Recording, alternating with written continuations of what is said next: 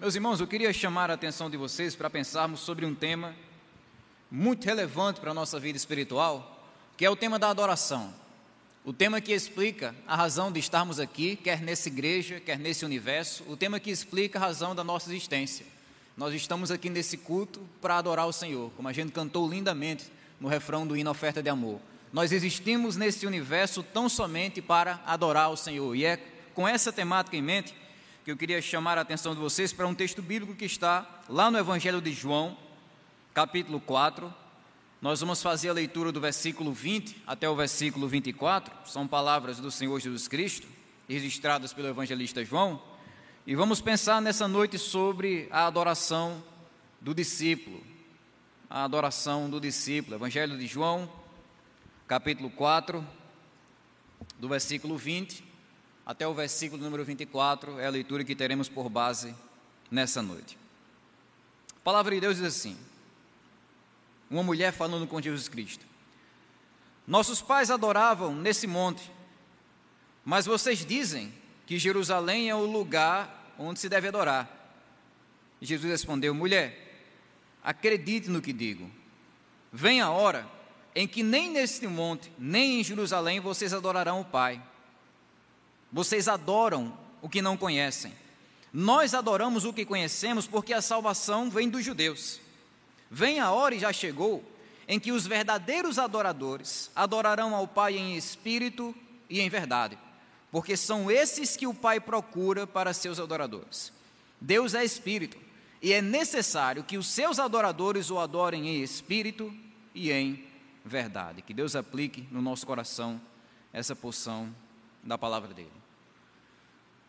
O tema da adoração é um dos temas mais centrais, relevantes e primordiais em toda a Bíblia. A Bíblia começa dizendo, por exemplo, que todos nós, como seres humanos, nós somos criados para adorar o Senhor. Nós estamos nesse mundo, existimos nesse mundo tão somente para a glória de Deus, para adorar o Senhor. A Bíblia ensina também, a partir do capítulo 3 do livro de Gênesis, que infelizmente, por causa da entrada do pecado no mundo, esse alvo da adoração, ele foi manchado, ele foi desviado. O ser humano, por conta do pecado que ele cometeu contra Deus, ele perdeu esse foco de adorar ao Criador. E a Bíblia descreve também, no restante das Escrituras, todo um plano de salvação que Deus elaborou para resgatar um povo para si mesmo e trazer esse povo de volta para esse alvo. Em suma, o Evangelho do Senhor Jesus Cristo mostra justamente Deus resgatando pecadores e restaurando esses pecadores para adorar a Ele, para glorificar a Ele. Então, de capa a capa, de Gênesis a Apocalipse, nós encontramos essa temática da adoração presente naquilo que nós chamamos da história da redenção, da história de Deus redimindo o seu povo. E aqui, no Evangelho de João, nós temos um desses muitos textos que ensinam para nós algo sobre a arte da adoração algo sobre a razão de existirmos nesse mundo. Quando nós lemos aqui o contexto dessa passagem, todo o capítulo 4, nós descobrimos que esse pequeno texto aqui, ele faz parte de uma conversa que o Senhor Jesus Cristo teve com uma mulher samaritana. Apesar daquela mulher ser bastante recriminada na sociedade daquela época, pelo fato de ser mulher, pelo fato de ser uma samaritana, pelo fato de ter vivido com muitos maridos, apesar desse seu contexto de, de, de recriminação e preconceito sobre aquela mulher, é lindo a gente ver nesse texto que a atenção que Jesus Cristo dá a essa mulher é especial. É tão especial que as respostas que o Senhor Jesus Cristo vai trazer para essa mulher sobre fé, sobre adoração, sobre salvação, são respostas que Jesus Cristo não deu a nenhum escriba, nenhum fariseu, nenhuma autoridade em Jerusalém, mas que ele deu a essa mulher samaritana. E nessas respostas profundas, que nós lemos parte delas aqui no texto, nós vimos Jesus Cristo ensinando justamente como é que funciona a adoração, como é que funcionam as engrenagens do coração de um adorador, de uma pessoa que está comprometida em glorificar, em adorar ao Senhor. Jesus Cristo vai ensinar basicamente aqui onde a adoração acontece na vida do discípulo, como essa adoração acontece e quem esse discípulo adora. É com isso em mente que nós iremos aqui abordar esse texto bíblico a fim de entendermos mais sobre esse assunto tão relevante para a nossa vida espiritual. O primeiro ponto do Senhor Jesus Cristo aqui, então, a partir do versículo 20, é descrever para nós onde o discípulo adora, o lugar da adoração. Isso acontece quando a mulher samaritana introduz naquela conversa um debate muito forte, muito acirrado e violento que havia entre judeus e samaritanos, acerca do lugar certo da adoração. No versículo 5, aquela mulher, depois de perceber que Jesus Cristo é um profeta de Deus, ele é mais do que um ser humano, ele é um profeta de Deus, a mulher faz essa indagação a Jesus: Olha, nossos pais adoraram nesse monte, mas vocês dizem que em Jerusalém é o lugar onde se deve adorar. Em poucas palavras, essa mulher está expressando aqui, está resumindo aqui o conflito que durava séculos entre judeus e samaritanos. Uma vez que os samaritanos era aquele grupo religioso que reconhecia tão somente o Pentateuco, ou seja, reconhecia apenas os livros sagrados que Moisés escreveu, o resto do Antigo Testamento eles não se importavam. Uma vez que eles reconheciam tão somente então esses livros mosaicos, os, os samaritanos eles não reconheciam o templo em Jerusalém como lugar onde se devia adorar. Eles não reconheciam a história de Davi construindo o templo, de Salomão, nada disso. Eles achavam que o lugar certo para a adoração, como essa mulher vai dizer aqui, é o lugar onde os seus pais adoraram. Que pais são esses que essa mulher está falando aqui? O lugar onde nossos pais adoraram? Justamente os patriarcas. O lugar onde Abraão adorou a Deus e ergueu um altar. O lugar onde Jacó adorou a Deus e também ergueu um altar. Então, uma vez que eles consideravam apenas o Pentateuco, essa mulher está dizendo: olha, nós temos a certeza que o lugar certo onde Deus recebe a adoração dos seres humanos é nesse monte Gerizim. A gente pode até imaginar aqui que essa mulher de fato apontou para a montanha e disse: Olha, a gente sabe que é ali um lugar onde a gente deve adorar a Deus, no Monte Gerizim. Era a crença dos samaritanos. Foi isso que motivou, inclusive, os samaritanos a construírem um templo naquele monte, para competir com o templo que havia em Jerusalém. Ah, vocês construíram um templo? A gente vai construir também o nosso templo aqui no Monte Gerizim. E construíram um templo. Mais tarde foi destruído. Mesmo assim, os samaritanos continuavam indo até as ruínas desse templo para oferecer as suas orações, a sua adoração, os seus sacrifícios. E por outro lado, nessa história, a gente tinha os judeus os judeus diziam: não, esse negócio de adorar a Deus no Monte Gerizim, isso aí não existe não. Nós, como judeus, nós sabemos que Deus, ele manifesta a sua presença aqui no templo em Jerusalém. Foi o lugar onde Deus prometeu habitar. É por isso que nós, como judeus, nós adoramos a Deus tão somente aqui no templo em Jerusalém. O compromisso que o judeu tinha de adorar a Deus no templo era algo que nós, na nossa cultura moderna, ocidental, a gente nem sequer arranha, nem sequer consegue entender. Quando dava determinadas datas ali no ano, o judeu dizia: Vou lá para Jerusalém, vou adorar a Deus. Ele podia estar a milhares de quilômetros de distância.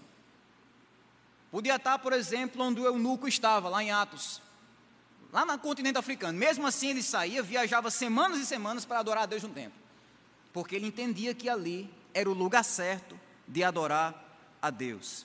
Ou seja, meus irmãos, aqui de ambos os lados da tradição, tanto da tradição dos samaritanos, dessa mulher, como da tradição dos judeus, nós temos pessoas antagônicas e extremamente apegadas às suas posições doutrinárias. E a mulher joga esse debate todo no colo de Jesus. Está aí, Jesus, olha. Responda aí se o senhor é profeta mesmo. A gente sabe que Deus está aqui, está no Monte Gerizim. Vocês dizem que Deus está ali no Monte Sião, em Jerusalém. Onde é? E Jesus literalmente, ou literalmente não, né? Jesus, significativamente, ele joga um balde de água fria naquela conversa. Ele diz, no versículo número 21, que a adoração não depende de um lugar certo. Não depende de um lugar certo. Jesus respondeu: mulher, acredite no que eu digo. Vem a hora em que nem nesse monte, nem em Jerusalém vocês irão adorar o Pai. É assim que Jesus mostra que depois da sua chegada no mundo, depois da sua chegada como Messias, como Salvador, essa hora que está chegando, iria acontecer, iria acontecer uma mudança uma mudança na maneira do povo de Deus adorar que tornava esse debate sobre o lugar certo de adorar totalmente irrelevante. Esses lugares agora, como o Senhor Jesus Cristo está dizendo, se tornavam obsoletos, ultrapassados, sem utilidade. Essa é a maneira do Senhor Jesus Cristo dizer aqui àquela mulher que a adoração a Deus agora não vai mais depender de uma localização geográfica, não vai mais depender de um lugar físico, não existe mais essa ideia de um templo, de um prédio onde Deus ele vai manifestar a sua presença. Jesus diz isso. Você quer saber quem está certo? Nenhum dos dois está certo, Jesus disse. Nenhum dos dois. Nem o povo samaritano, nem o povo judeu, porque está chegando uma hora em que nem em Jerusalém, nem no Monte Gerizim vocês vão adorar o Pai. Porque cada adorador agora vai se tornar um templo de Deus. Cada adorador agora vai se tornar uma habitação do próprio Deus. E isso se daria, claro, por causa da chegada de Jesus nesse mundo. Ele diz: Olha, vem a hora. Mais tarde ele vai dizer no verso 23: E já chegou. Que hora é essa? É a chegada dele. É a hora em que ele, como Messias prometido, ele coloca os seus pés nessa terra para trazer salvação ao seu povo. É a partir desse momento, é a partir da chegada de Jesus Cristo como Messias, que um novo acesso à presença de Deus vai ser dado ao povo. É a partir desse momento que uma nova página vai começar na história do seu povo, onde as pessoas vão ter uma maneira diferente de adorar, um acesso completamente direto e amplo à presença de Deus. Então, através daquilo que Jesus Cristo faria tanto tanto na morte dele como na sua vida, na sua ressurreição, na sua subida aos céus, na doação do Espírito Santo no coração de cada pecador, através de tudo aquilo que ele faria no Evangelho, cada adorador agora seria um templo vivo do próprio Deus. Seria blasfêmia a gente afirmar isso, mas é de fato o que acontece através do Evangelho. O ser humano frágil, tirado do pó da terra, ele se torna morada do Criador do universo, morada do próprio Deus. Depois que Jesus morreu, como a gente vê no relato dos Evangelhos, o que aconteceu foi que o véu do templo foi rasgado foi rasgado, ou seja, é como se Deus estivesse dizendo: olha, esse lugar aqui não tem mais serventia. Não é mais necessário um lugar certo para adorar, não é mais necessário uma roupa certa para adorar, não é mais necessário um ritual, uma cerimônia certa para adorar a Deus, porque agora a adoração seria de fato em espírito e em verdade. E meus irmãos, isso aqui ensina muita coisa para o nosso coração. Eu acho que o primeiro princípio espiritual que Jesus Cristo ensina com essas palavras é que adorar a Deus é algo simples. Adorar a Deus é algo simples. A gente é que complica às vezes. Não, em tal canto tem que ser em tal canto, com tal roupa, tem que ser em tal horário. Jesus está dizendo aqui que adorar a Deus é simples. Nós não dependemos mais de um local para adorar a Deus. Nós não dependemos mais de um horário certo, de um dia certo para adorar a Deus, de uma roupa certa, de um acessório, de uma imagem de escultura, de um ritual ou de palavras a serem recitadas, nada disso. Hoje nós adoramos a Deus diretamente o novo e vivo caminho que ele abriu para nós. Vocês sabem que hoje, como Igreja Batista de Apudi, claro, nós temos o privilégio de adorar a Deus aqui num dos prédios mais bonitos que a gente tem na cidade de Apudi. É um privilégio nosso. Graças a Deus por isso. Mas, irmãos, se nós estivéssemos hoje aqui, hoje à noite, debaixo de um pé de manga, adorando a Deus sentados no pó, na areia, isso não influenciaria em nada na qualidade da nossa adoração. Nada. Por quê? Porque nós não dependemos de um local físico para adorar a Deus. O que torna a nossa adoração a Deus aceitável não é a arquitetura de um prédio, não é a beleza que está aqui fora, mas é a postura que temos no nosso coração. Se a gente viajasse hoje ao redor do mundo para visitar aqueles irmãos nossos que sofrem perseguição extrema por causa da fé deles, a gente ficaria impressionados. Muitos deles não têm onde sentar, Muitos deles estão adorando a Deus, às vezes, em túneis, em cavernas, em cemitérios, adorando a Deus no porão de uma casa, adorando a Deus numa prisão, adorando a Deus escondidinhos ali em algum lugar quente, abafado, longe de todo mundo, estão adorando a Deus em lugares físicos totalmente inapropriados. Mas isso não muda em nada o quadro da adoração que eles estão prestando porque a nossa adoração a Deus não depende do lugar físico onde nós estamos. O que torna a nossa adoração aceitável não é o lugar em que nós estamos, mas é a postura do nosso coração, é a atitude do nosso coração como adoradores do verdadeiro Deus. E eu penso, meus irmãos, que quando Jesus Cristo ensina isso para aquela mulher, que não existe mais um lugar certo para você ir para adorar a Deus, ele está ensinando para nós que a adoração agora é muito mais abrangente. Adorar a Deus é muito mais abrangente. Se nós não temos um lugar certo para adorar a Deus, isso significa que é dever nosso adorar a Deus em todos os lugares, em todo canto. A nossa adoração a Deus, o plano de Deus para nós, não é que a gente venha adorar a Deus apenas quando estamos aqui dentro. Deu domingo, sete e meia da noite, começou a minha vida de adoração. Deu domingo, nove horas, nove e dez, terminou minha vida de adoração. Vou agora para a minha vida secular. Não é esse o plano de Deus. O plano de Deus não é que a nossa adoração esteja limitada ao tempo que nós passamos no culto público, na reunião pública do povo de Deus. Não. O alvo de Deus, o plano de Deus para a nossa vida, uma vez que agora não existe mais um lugar fixo, é que nós venhamos a adorar Ele em qualquer lugar em que venhamos a estar, em qualquer canto. Uma adoração que é abrangente, uma adoração que nós vivemos como um estilo de vida, uma adoração que, que, que atinge a gente em qualquer atividade que a gente esteja realizando. Então você está aqui na igreja e está cultuando a Deus, está adorando. Amanhã você vai para o seu trabalho, está adorando a Deus no seu trabalho, dando o seu melhor. Você está cozinhando ali, fazendo almoço, fazendo a janta, você está adorando a Deus com aquilo. Você está estudando na sua escola, você está ensinando na sua escola, você está ali é, dirigindo, conversando, descansando, saboreando um prato de comida, ou qualquer atividade do dia a dia, você está ali adorando a Deus. Tende a estar ali adorando a Deus. Porque nós não temos mais um lugar físico. A adoração agora é nossa vida. Nós somos o lugar de Deus, a casa de Deus, o templo de Deus. É por isso que o apóstolo Paulo vai dizer, lá em 2 Coríntios 10, 31, quer vocês comam, quer vocês bebam, ou vocês façam qualquer outra coisa, façam tudo para a glória de Deus. Tudo para a glória do Senhor. Então, o que é adorar a Deus? É mais do que um culto, é mais do que um hino, é mais do que um sermão que a gente escuta, é mais do que um texto bíblico, é mais do que qualquer coisa que nós fazemos aqui dentro da igreja. Adorar a Deus tem de ser o nosso oxigênio, o nosso respirar, a nossa respiração do dia a dia, aquilo que nos acompanha em todos os lugares. É isso que Jesus Cristo está ensinando aqui de início nessa passagem. Porque, como ele mostra, meus irmãos, partindo agora para a segunda verdade do texto, o mais importante não é nem tanto onde o discípulo adora a mulher estava preocupada com isso. Onde? Jesus estava preocupado com como o discípulo adora. Como? De que forma? O verso 22 vai dizer que, como discípulos, nós adoramos a Deus racionalmente. Adoramos a Deus com a nossa mente. Jesus diz no verso 22: Vocês adoram o que não conhecem. Nós adoramos o que conhecemos. Esse é o ponto em que Jesus escancara diante daquela mulher que a tradição religiosa que ela adotou para a vida dela, apesar de ser uma tradição religiosa antiga, que remontava a, a milênios de existência, a tradição religiosa que aquela mulher estava adotando para ela era totalmente errada. A tradição religiosa que aquela mulher estava adotando para a vida dela era uma tradição afundada na ignorância. E o erro principal daquela tradição religiosa é porque eles adoravam um Deus que não conheciam. Deve ter parecido bastante ofensivo para aquela mulher ouvir isso. Jesus,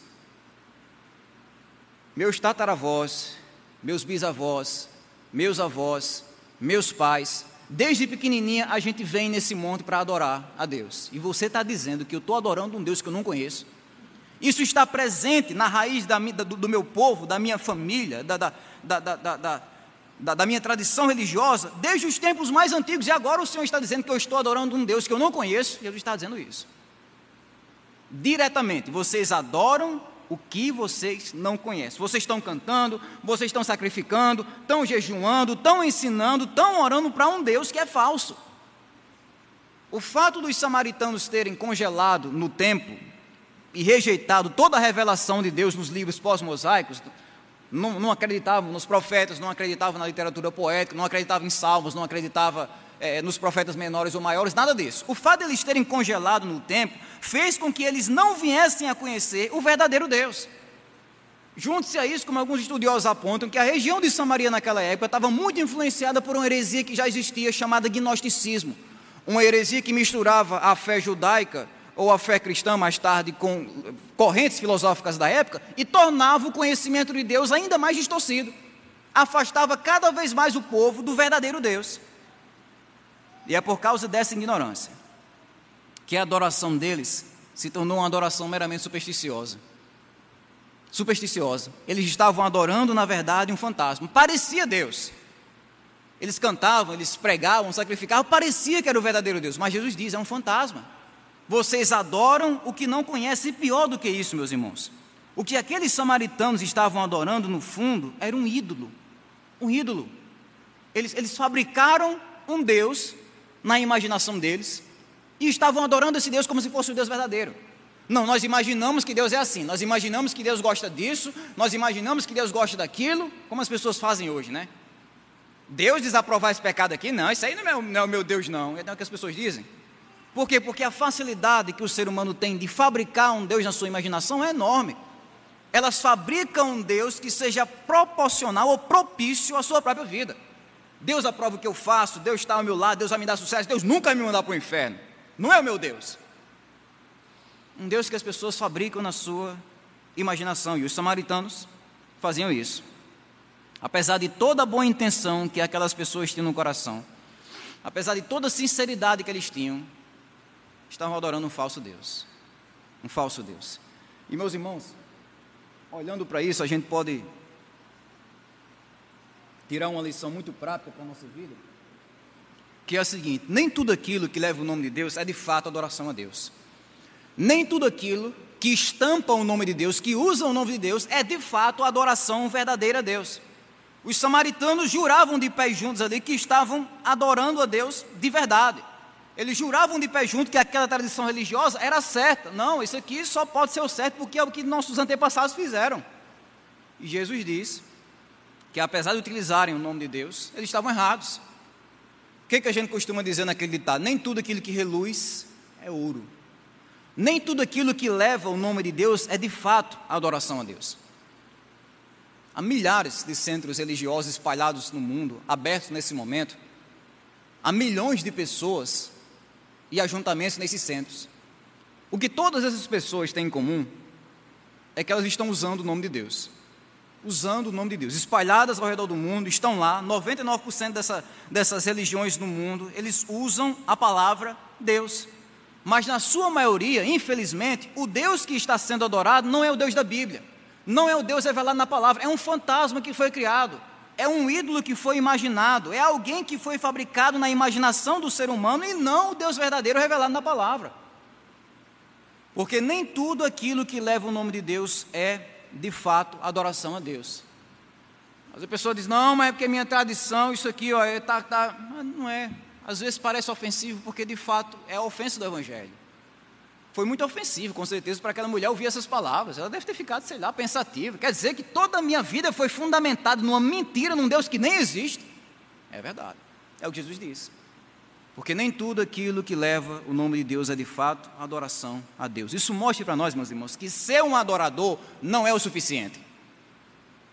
Ser um adorador não é o suficiente, é preciso ser um verdadeiro adorador. É preciso ser uma pessoa verdadeiramente que conhece a Deus, porque a verdadeira adoração, ela não depende de uma boa intenção. A verdadeira adoração, ela depende de uma boa compreensão de quem Deus é, acima de tudo. Não é só ter a boa intenção, eu tenho intenção de adorar a Deus. A mulher também devia ter uma boa intenção, mas a adoração a Deus depende, acima de tudo, de uma boa compreensão da pessoa de Deus. Essa é a diferença entre o verdadeiro adorador e o falso.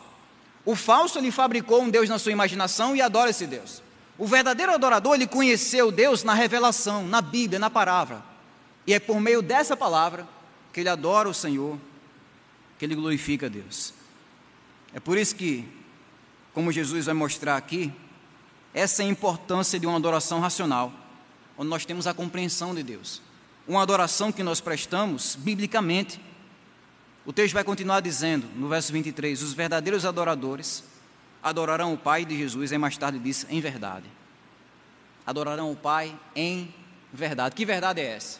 É a verdade da palavra, é a verdade da Bíblia, é a verdade da revelação do conhecimento de Deus. A nossa adoração a Deus não é um tiro no escuro, não é uma jogada de sorte. A nossa adoração a Deus é uma reação, é uma resposta do nosso coração ao Deus que nós conhecemos na Bíblia ao Deus que nós conhecemos na palavra. Adorar a Deus significa a gente viver, significa a gente adorar de acordo com as orientações que nós encontramos na Bíblia. Adorar a Deus em verdade é isso. É você adorar a Deus de acordo com aquilo que você aprende naquilo que Deus revelou, na palavra dele, nas orientações que estão na palavra.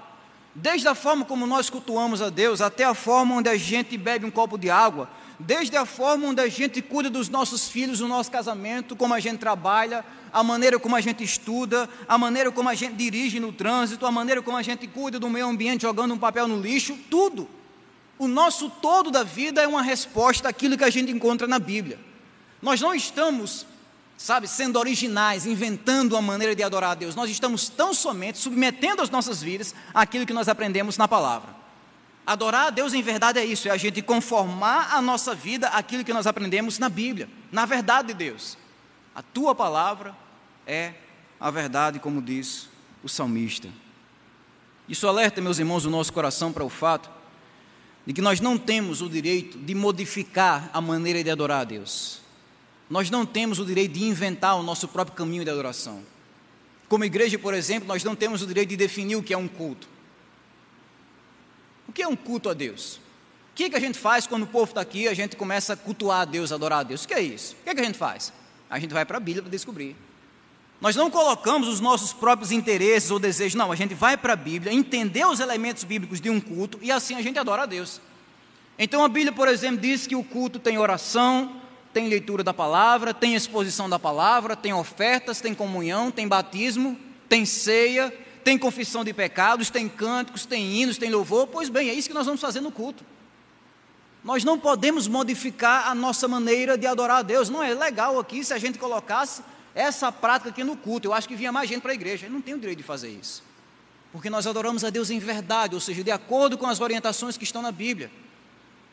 Por exemplo, nós não, nós não adoramos a Deus por meio da pregação, definindo o que é uma pregação. A gente não sobe nesse púlpito aqui inventando uma forma de pregar ou assunto para pregar. Nós pregamos aquilo que está na palavra, aquilo que Deus ordenou. Não vamos subir no púlpito aqui, vamos falar agora sobre as filosofias mais badaladas aí do mundo, porque é isso que atrai o homem moderno. Vamos aqui subir no púlpito e vamos, vamos aqui falar sobre histórias emocionantes. Vou ficar emocionado, vai lotar de gente a igreja. Vamos subir no púlpito aqui, vamos começar a fazer um bocado de promessa, vamos mentir, vamos iludir as pessoas. Nós não fazemos isso, porque nós não temos o direito de definir o que é adoração a Deus. Na música que nós cantamos, nos hinos que nós cantamos, todas as nossas letras têm de ser um reflexo muito claro e direto daquilo que está na Bíblia. Adorar a Deus em verdade é isso. É ter nossos hinos, nossas músicas, nossos louvores incorporando, encarnando ou tonificando, melhor dizendo, aquilo que está na Bíblia, as verdades que são ensinadas na palavra. Nós não vamos, por exemplo, como o mercado gospel do nosso mundo é, tem, tem, tem, tem admitido, nós não vamos cantar músicas triunfalistas simplesmente para atrair pessoas. Nós não vamos cantar músicas que falam mais sobre o ser humano do que Deus, simplesmente para massagear o ego do ser humano. Não vamos fazer isso. Nós não vamos também, por outro lado, como algumas igrejas fazem, cantar no nosso culto música que não reflete nada da palavra de Deus, como algumas igrejas por aí fazem. Vamos colocar aqui uma música secular, vamos colocar aqui uma música que a gente chama do mundo, né? Vamos colocar aqui uma música secular, porque se tiver uma música secular, as pessoas vão ser mais atraídas para a igreja, vão se identificar mais. Nós não temos o direito de fazer isso porque precisamos adorar a Deus em verdade, de acordo com aquilo que nós aprendemos na verdade da palavra de Deus. A adoração, então, ela precisa ser bíblica, ela precisa ter base na palavra. Mas é claro, meus irmãos, que apesar da gente adorar a Deus com a nossa mente, nós fazemos mais do que isso. Jesus prossegue ainda no versículo 23, dizendo que nós, como discípulos, precisamos adorar a Deus também fervorosamente fervorosamente. Nós adoramos a Deus, como Jesus Cristo vai dizer aqui. Os verdadeiros adoradores adorarão ao Pai em espírito. Em espírito. O espírito aqui não é o Espírito Santo, não está com o E maiúsculo, é o E minúsculo. O espírito que Jesus está falando aqui é o nosso espírito.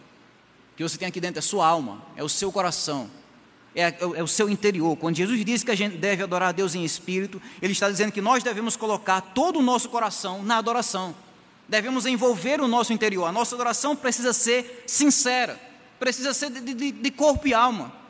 E de fato, quando Jesus diz isso, ele está meio que reprovando a tendência judaica daquela época de adorar a Deus. Sabe qual era o maior problema dos judeus naquela época, na adoração deles a Deus? O maior problema dos judeus é que eles tinham conhecimento certo, eles tinham o lugar certo, eles tinham o sacerdócio certo, eles tinham as cerimônias certas, mas eles não adoravam a Deus com a atitude certa. Eles não adoravam a Deus em espírito, não adoravam a Deus com o coração, não adoravam a Deus de corpo e alma. Pelo contrário, os judeus daquela época, quando Jesus Cristo chegou nesse mundo, eles haviam minimizado a adoração a Deus a rituais vazios. Vamos aqui colocar essa roupa, recitar essas palavras e pronto, está feita a adoração. Minimizaram a adoração a Deus a palavras que eram lidas, cantadas e ensinadas da boca para fora. Não havia fervor, não havia alma, não havia amor, não havia paixão na adoração daqueles judeus. E em contrapartida, Jesus diz que os adoradores verdadeiros adoram a Deus em espírito, adoram a Deus com a alma, adoram a Deus com o coração.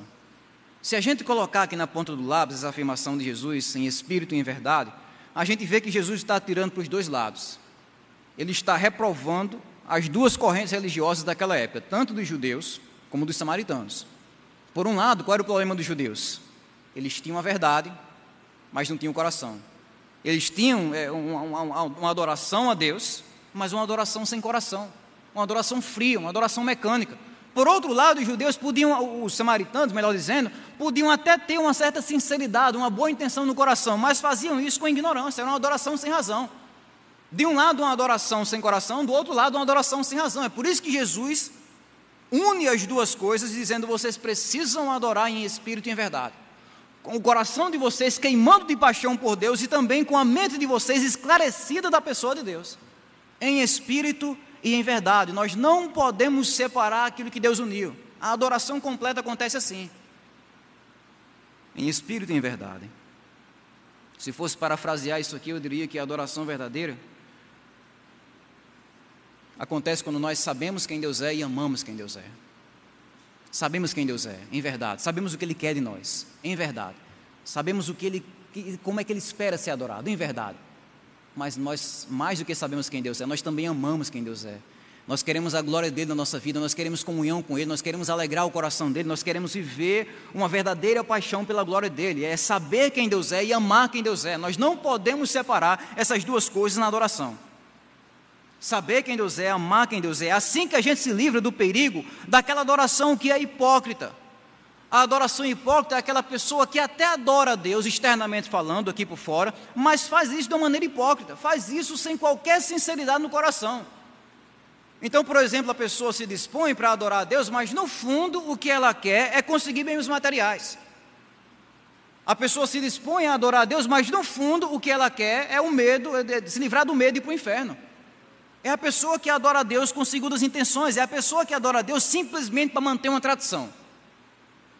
Vamos para o culto, vamos, vamos lá para o culto. Por que, que nós vamos para o culto? Porque é a nossa tradição, a gente não vai todo domingo. A gente vai para o culto para adorar a Deus na beleza da sua santidade a gente vai para o culto para se regozijar na glória de Deus, não é porque a gente quer receber algo de Deus, não é porque a gente tem medo de Deus castigar, não é porque a gente quer manter uma tradição religiosa na família ou na vida pessoal, mas é porque, acima de tudo, nós queremos adorar a Deus na beleza da sua santidade, em espírito e em verdade. Caso contrário, nós podemos até fazer o que é certo, a gente pode até vir para o culto, mas se a gente não tiver a atitude correta também, nós estamos pecando. Nós estamos pecando, por exemplo, naquilo que o profeta Isaías, no capítulo 29, versículo 13, denunciou. Diz o texto: Esse povo me honra com os lábios, mas o seu coração está longe de mim. Em nossos dias seria mais ou menos algo do tipo: olha, essas pessoas, elas participam do culto, elas, elas participam da adoração a Deus pública do povo de Deus. Elas cantam, elas oram, elas jejuam, elas, elas, elas pregam, elas ouvem a pregação, elas estão lá, mas o coração dessas pessoas está longe. Então existe louvor nos lábios, mas é da boca para fora. É a condenação que o Senhor Jesus Cristo deseja justamente trazer à tona nesse momento. O perigo de adorar a Deus de forma hipócrita. A lição, meus irmãos, é que nós, como crentes, nós não precisamos apenas estar aqui. Estar aqui é bom, mas a gente precisa estar aqui com todo o nosso coração. A gente precisa amar isso aqui. A gente precisa amar o Deus a quem nós adoramos. A gente precisa de fato viver uma vida de louvor a Deus sincera, sem frieza, sem mornidão, sem sentimento de obrigação, sem segunda intenção, mas com fervor. Adorar a Deus em espírito, adorar a Deus com todo o nosso coração. Caso contrário, nós estamos bem distantes daquilo que a palavra de Deus ensina sobre a adoração. Um bispo antigo, chamado John Charles Riley, ele escreveu uma coisa que eu pretendo citar para vocês. Vamos colocar essa citação aí para os irmãos lerem também que é muito importante sobre esse tema da adoração. Ele disse: O coração é um aspecto principal em toda a nossa aproximação de Deus. O Senhor olha para o coração, como está em 1 Samuel 16, 7. O culto prestado na mais suntuosa catedral será ofensível aos olhos de Deus se tudo for feito de maneira fria, insensível e inexpressível uma simples reunião de três ou quatro crentes humildes em uma choupana, a fim de ler e orar, ler a Bíblia e orar, é mais aceitável aos olhos daquele que são dos corações, do que uma grande multidão reunida numa catedral idólatra. Imagine a cena.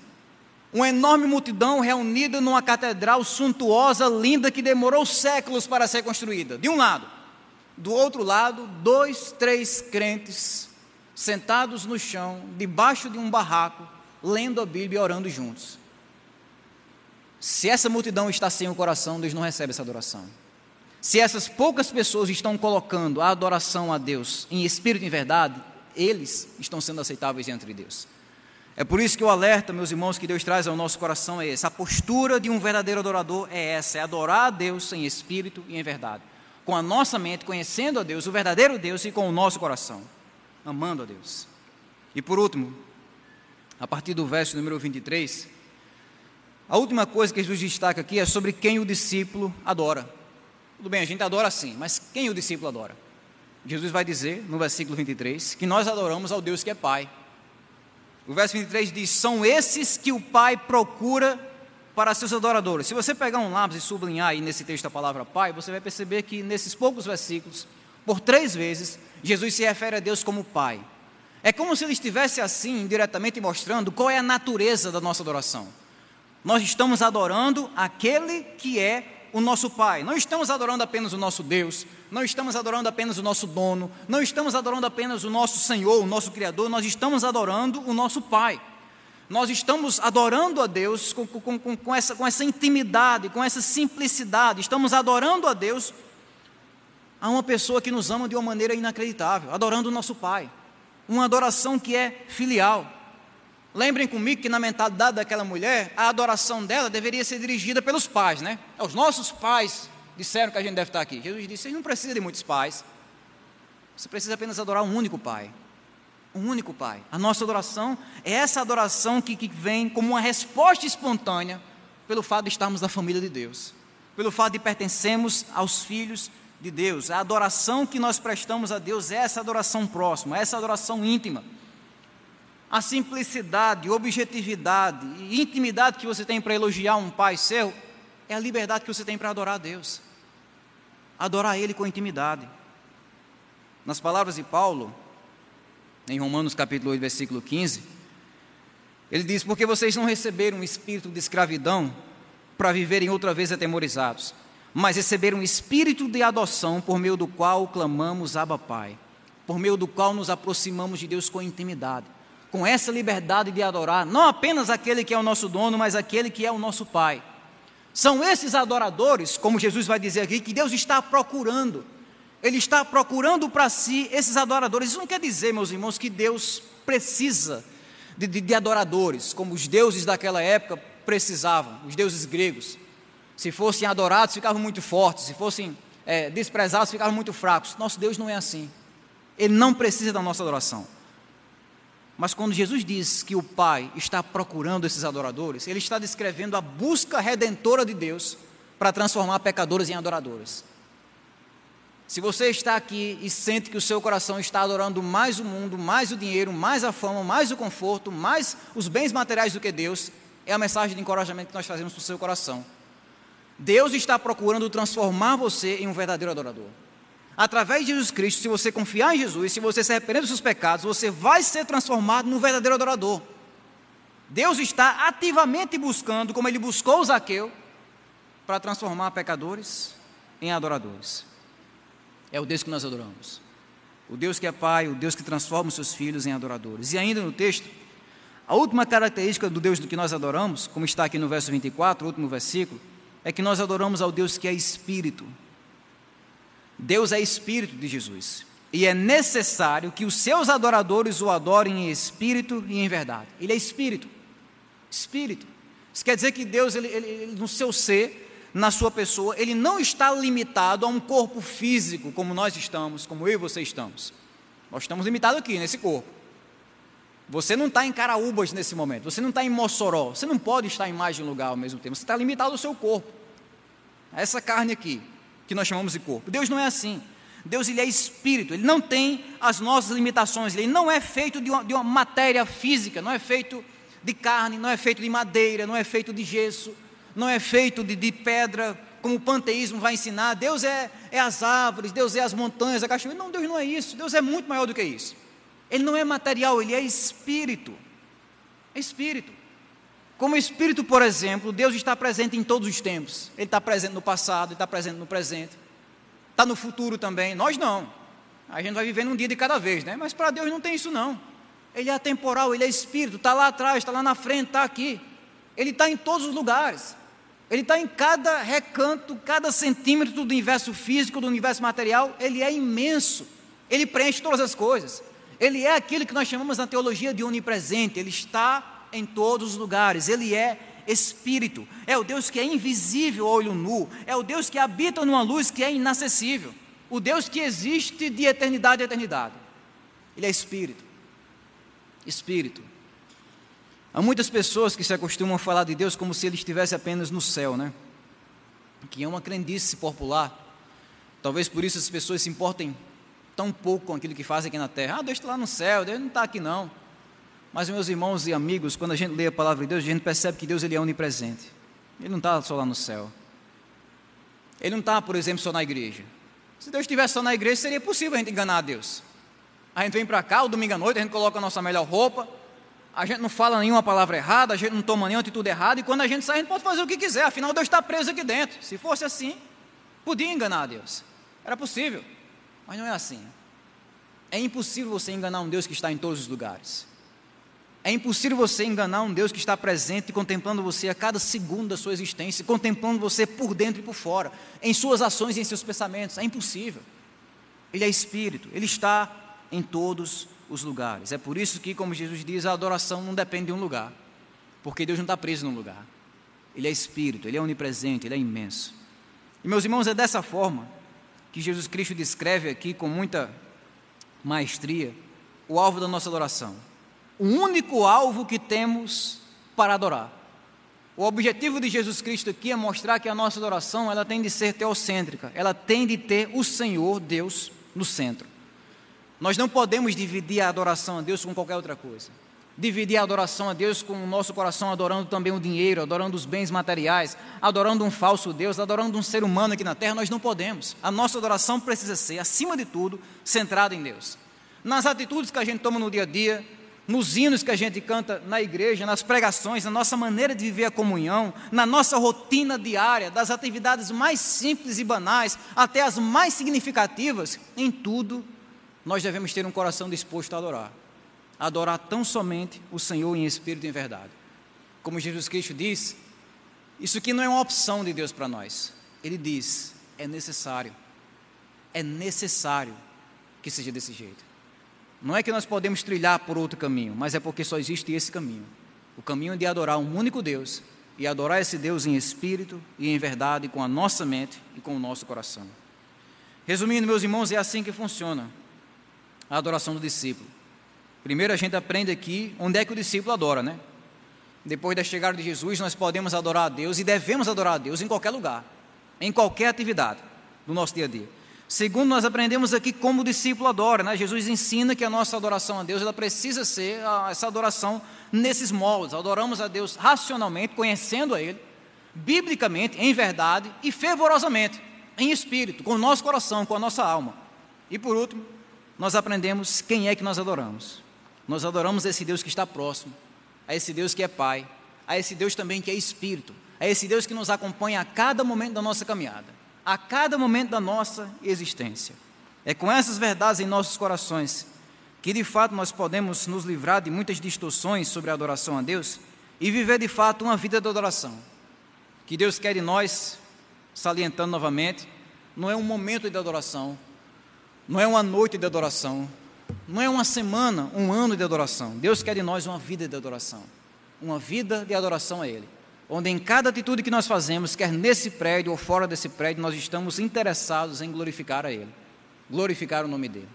Então, que Deus nos abençoe, que Ele instrua cada vez mais o nosso coração para estarmos adorando cada vez mais sinceramente, cada vez mais fervorosamente a esse Deus que nós amamos. Que Deus então nos abençoe, em nome de Jesus.